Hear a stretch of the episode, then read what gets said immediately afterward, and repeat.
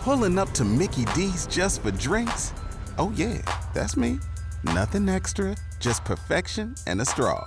Coming in hot for the coldest cups on the block. Because there are drinks, then there are drinks from McDonald's.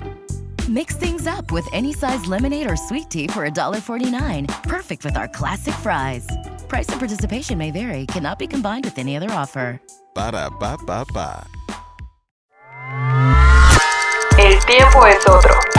Lo que vemos y sentimos hoy, mañana tendrá otro significado. La vida tiene una nueva velocidad. Tutti Frutti y Sopitas. Somos solo humanos que encuentran música. Cuando escuchamos la palabra posteridad, lo primero que nos viene a la mente es un mundo muy, pero muy, muy, muy lejano. La posteridad puede estar a la vuelta de la esquina o genuinamente en un mundo postapocalíptico donde los hongos nos han convertido en zombies o las bombas atómicas en polvo. La posteridad es a final de cuentas y para términos prácticos un futuro del cual no seremos parte. Todos hemos escuchado al presentador mamalón decir en la tele, ese gol quedará para la posteridad. O ese discurso marcará a las generaciones del futuro. O sencillamente nosotros mismos hemos llegado a pensar, "Mm, ta, esa pinche canción es eterna. La importancia de construir y preservar muchas veces la damos por sentada porque la historia la conocemos y nos ha sido narrada principalmente a través de los libros. Los museos mantienen la memoria de siglos y siglos de humanidad en espacios controlados y cuidados hasta el más mínimo detalle. La temperatura, la iluminación, la humedad o la ventilación son esenciales para poder ver y entender lo que cientos de mujeres y hombres imaginaban y creían. Pero con la invención de nuevos artefactos a principios del siglo XX, la manera en la que la humanidad ha dejado huella en este planeta está mucho mejor documentada. El sonido y su grabación hoy nos sigue maravillando por muchas y muy diversas razones. Lo que más nos interesa en este espacio desde luego son las canciones y los discos, pero en ese ejercicio de grabar un sonido o una voz, la historia también ha podido guardarse y preservarse. Se ha registrado a través de programas de radio, narraciones deportivas, transmisiones de lugares tan lejanos como la luna.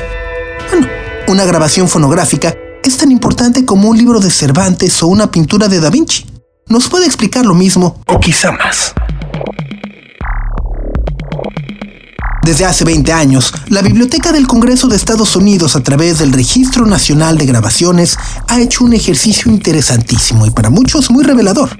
Enlistar año con año 25 grabaciones fonográficas que han cambiado la historia del mundo con el fin de ser preservadas. Y sí, adivinaron, preservadas para la posteridad. Los criterios de selección que son tomados en cuenta van por supuesto desde los históricos hasta el significado que una grabación haya adquirido con el paso del tiempo en términos políticos, sociales o culturales. Deben tener al menos 10 años de haberse editado y quizá lo más importante de todo este proceso es que gran parte de lo que ha sido seleccionado viene de nominaciones directas del público.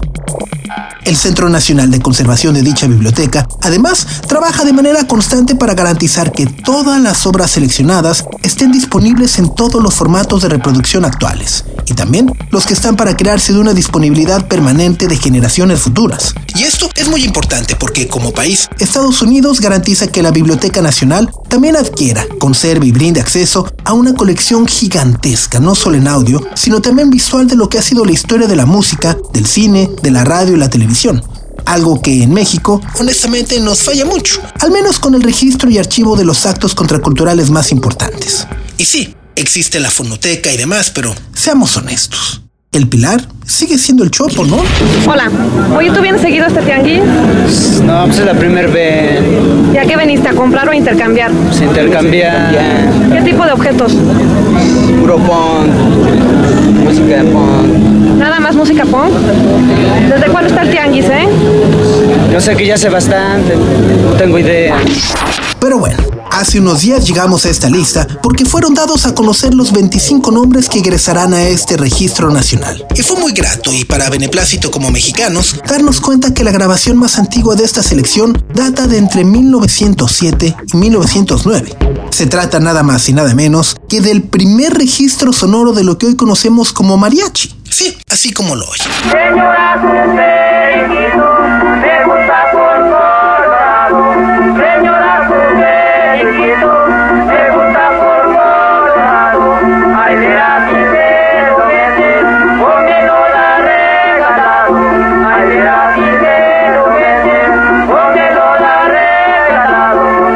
Vez que escuchamos del cuarteto coculense, el grupo responsable de esta grabación fue hace apenas un par de años cuando la Fonoteca Nacional dio a conocer este material histórico que revela con una claridad de sonido sorprendente, si tomamos en cuenta que se grabó hace más de 115 años, que este género, que hoy es un símbolo de nuestra identidad nacional, en un inicio no utilizaba trompetas y fue grabado con un cilindro de cera que fue fabricado por la compañía Edison. Lo increíble de este hallazgo, desde luego, es el contexto histórico, previo a la revolución y previo incluso a la introducción que Columbia hizo para todo el mundo en aquel entonces de un nuevo formato llamado Discos de 78 Revoluciones.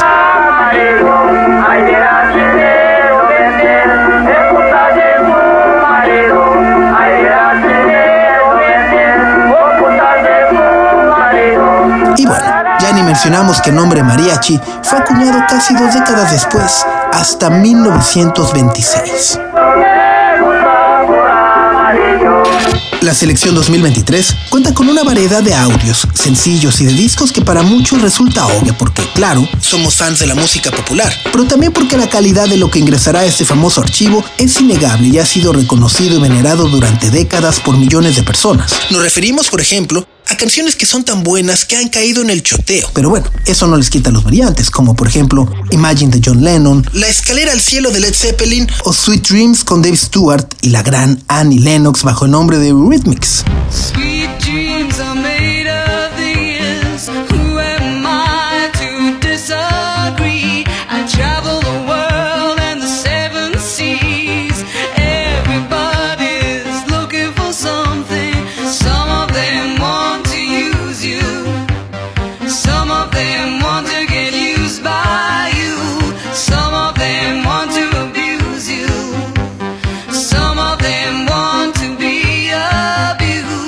Para los chavorrucos que hacemos este espacio, los 80 siguen existiendo en un tiempo que no se extiende más allá de 20 años. Pero este último clasicazo, de hecho, cumple el doble. Sí. Han pasado 40 años desde que Sea Dreams comenzó en una habitación del Hotel Wagga Wagga cuando Stuart y Lennox simplemente jugueteaban con las entonces novedades, los sintetizadores. Esos aparatos todavía extraños con los que se podía y casi tenía que experimentar para dominarlos. Kraftwerk llevaba una enorme delantera, pero para el mainstream aún había un terreno muy amplio que explorar. Después de pedir un crédito bancario y lograr sacar de él 5 mil libras, compraron una consola de grabación de 8 pistas y con una caja de ritmos de Movement Systems, de las cuales, por cierto, solo se fabricaron 30 unidades, el ritmo que escuchamos en la canción era preestablecido, pero el resto dos sintetizadores venidos aparentemente del espacio, si lo queremos ver de una forma un tanto poética, dieron el banderazo de salida para una estética y forma de vida que todos llamamos los 80.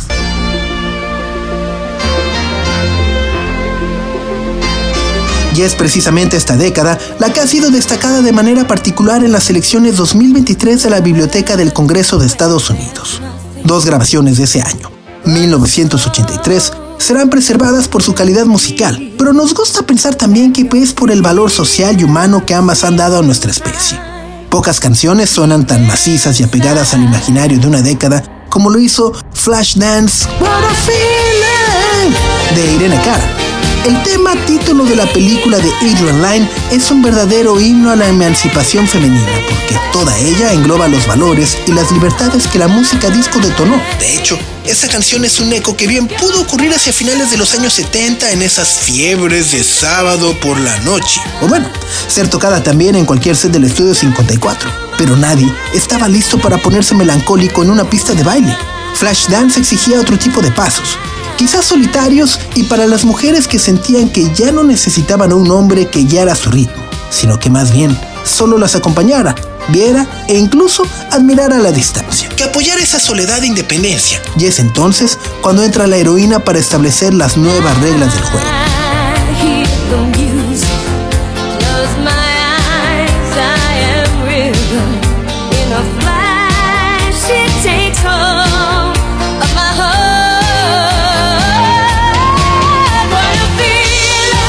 Al año siguiente, Madonna fue todo. Y para conquistar el mundo tuvo que hacerse de los servicios del productor, que en esencia inventó buena parte de la música disco y hasta un nuevo género que permanecía en estado embrionario, todavía en las esferas subterráneas, el rap. Nile Rodgers produjo Like a Virgin, el segundo disco de Madonna. Tocó la guitarra en gran parte de él y proporcionó el alma que un año antes había dado a las canciones de David Bowie. Pero Madonna, Madonna era un caso aparte y excepcional. Porque el mundo, o bueno, Estados Unidos necesita guardar para la posteridad un disco completo de Madonna porque cada una de las canciones habla de rebeldía y atrevimiento.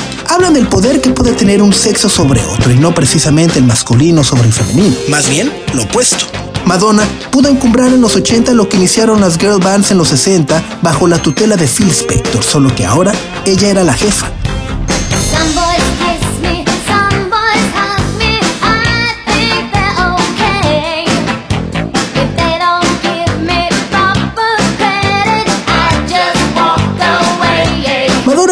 Mujer más dirigida por hombres, era una chica que buscaba el dinero, la fama y las cosas materiales, pero lo podía conseguir a través de un hombre o utilizando sus propios recursos. Mostró con canciones pop que la ambición femenina puede ser multidimensional y contradictoria.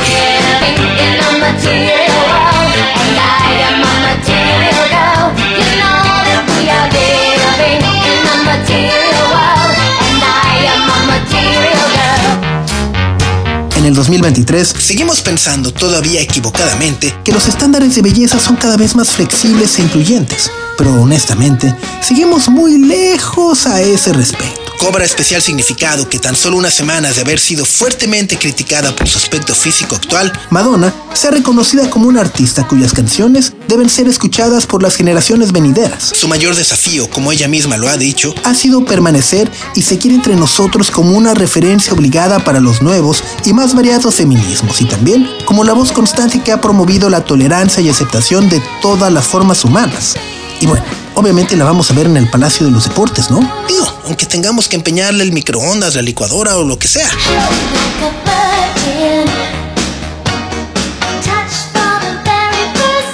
Otro disco que vimos en la lista y no nos causó nada de sorpresa por lo chingón que es, es el Synchronicity de The Police.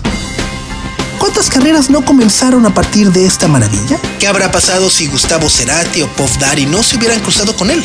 Afortunadamente, nunca lo sabremos. Lo que sí es que para 1983, Sting, Andy Summers y Stuart Copeland ya no eran los mejores amigos. Pero a pesar de ello, después de Ghost Machine, tuvieron el tino de permanecer juntos para grabar su quinto y último álbum.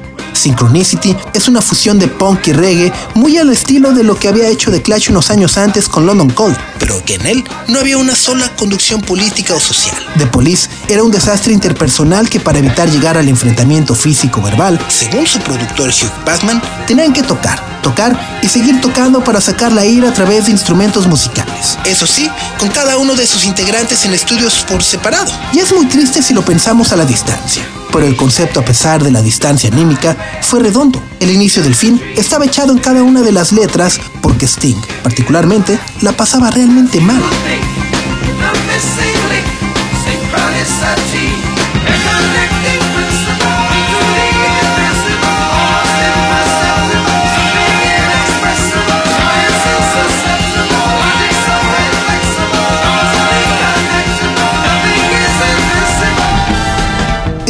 Recién divorciado, así que canciones como Every Breath You Take o Wrap Around Your Finger fueron ejercicios sumamente personales que le sirvieron para darse cuenta que no podía seguir llevando su vida privada a una banda donde se suponía había una participación creativa equitativa. Era el final inevitable de The Police y su música, especialmente la contenida en Synchronicity, debe preservarse porque también es importante recordar de vez en cuando que la música abarca y se expresa a través de todo tipo de emoción.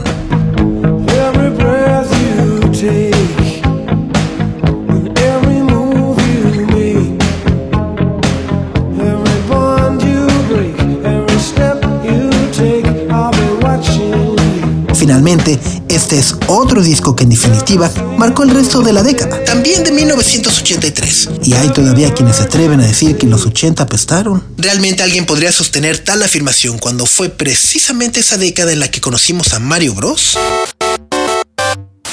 Y bueno, ahora que entramos no solo a temas de preservación, sino algo mucho más profundo, entrañable y un extensamente amado, sí, la Biblioteca del Congreso de los Estados Unidos ha acertado y el tema de Koji Kondo de Super Mario Bros. también ha sido elegido para no ser olvidado ni borrado. La verdad, sinceramente no es que lo necesite, pero está padre. La música de este videojuego es clave para la historia, no solamente de la Unión Americana, sino para los cinco continentes del planeta. El tema, oficialmente titulado Ground Them, fue lanzado en 1985 y se ha vuelto omnipresente, porque a diferencia de las canciones o discos de los cuales hemos estado hablando en los últimos minutos, este lo hemos sentido y vivido por incontables horas y el 99% de las veces sentados frente a una pantalla mientras suprimimos el botón A y B y dirigimos una palanquita de un lado a otro. La música que este compositor japonés, para quienes nacimos en los 80, 90 o en cualquier momento de este siglo, la llevamos en nuestra sangre porque Nintendo no produce discos, sino aventuras que vivimos y disfrutamos.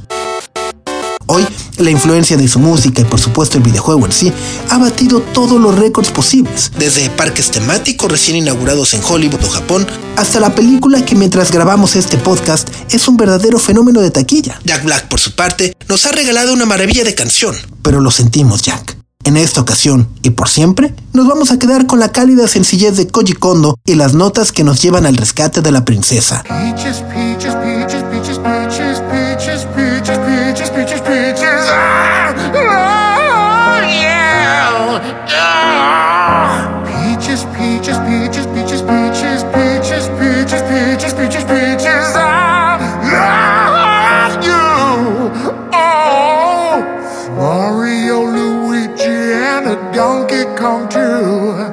A thousand troops of Koopas couldn't keep me from you.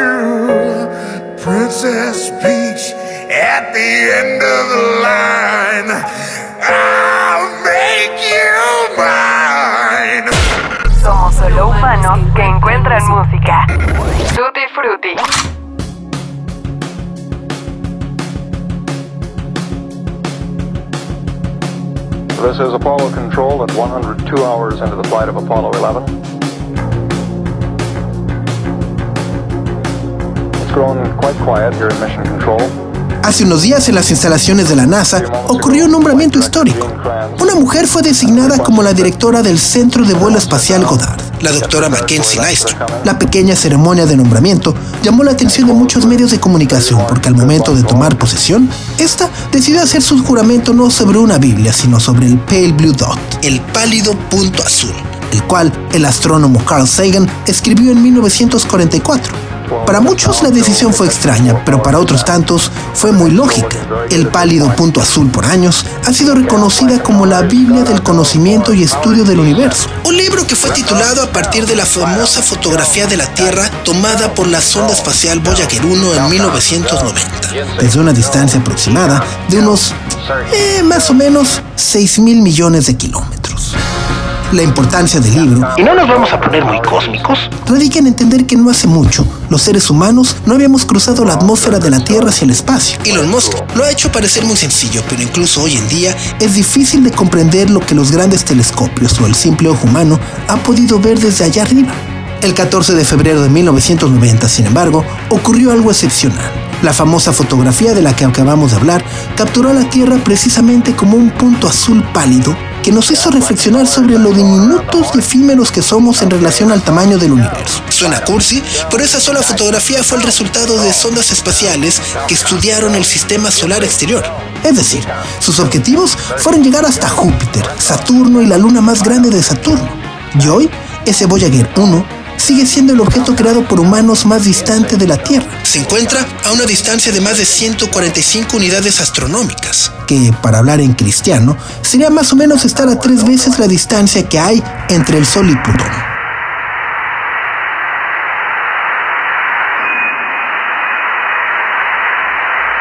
Carl Sagan, por su parte, además de haber escrito el libro Pálido Punto Azul, lo narró de forma excepcional. Escucharlo hablar con tanta pasión en un afán de hacernos extender la trascendencia del hecho ha sido por más de 30 años inspiración para astrónomos, astrofísicos, astrobiólogos y científicos planetarios. La elección y preservación de este audio cobra una especial importancia porque en 2023 la carrera espacial busca conquistar muchas otras cosas. El turismo espacial o la conquista de otros planetas es algo que empezamos a imaginar como una posibilidad real, pero es importante no olvidar cómo comenzamos y sobre todo que aquí, desde la Tierra, todavía tenemos muchas cosas que resolver. Y que hay, por cierto, muchas canciones que con el solo hecho de voltear hacia arriba hemos creado.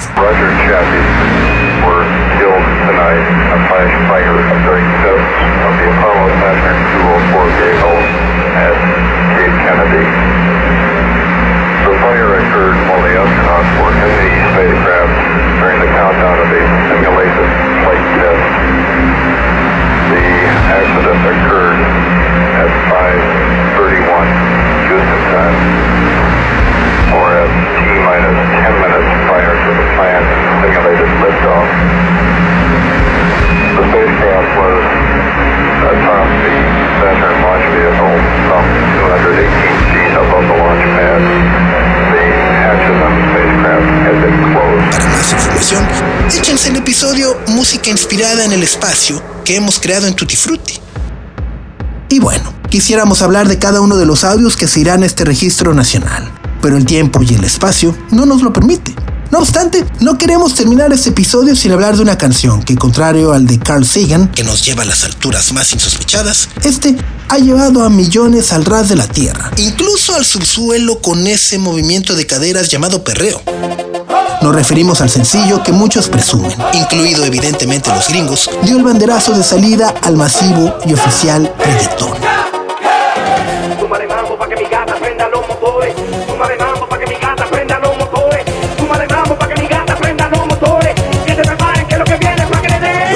Gasolina de Daddy Yankee. Así es, nosotros sabemos que estrictamente y apegándonos a los hechos, este sencillo no fue con el que comenzó todo. Los invitamos también y para más información, escuchar el episodio El amor en tiempos de Bad gasolina.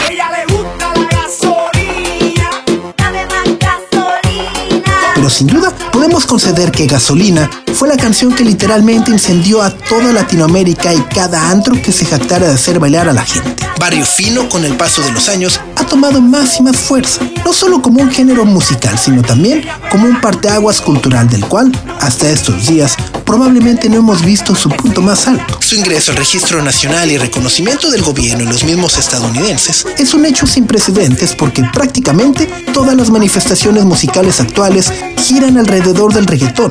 Lo podemos ver y comprobar donde sea que pongamos nuestros ojos o oídos. Desde Coachella, cualquier fiesta, hasta la infinita cadena de reels en TikTok. El mundo occidental es un reggaetón gigante gracias a Daddy Yankee, que las generaciones por venir humanas o aliens no podrán olvidar ni escapar. Hay un registro asegurado para la posteridad. Ella le gusta la gasolina. Dame más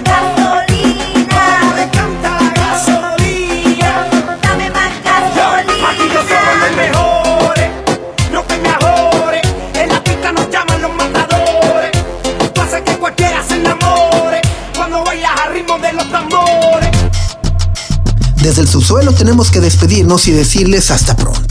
Si tienen oportunidad, échense un clavado por el sitio oficial de la Junta Nacional de Conservación de Grabaciones por sus siglas en inglés, que es www.loc.gov. Y es que es verdaderamente entretenido leer y escuchar los audios que por años han sido seleccionados. Hay historia, hay música, hay programas de radio, transmisiones deportivas, culturales y muchas otras cosas más que bueno, ni podemos imaginar que existen. Y muchas de ellas tienen más de 100 años. No nos vamos sin antes agradecer a José Antonio Martínez por el guion de este episodio, así como a Carlos el Santo Domínguez por el diseño de audio.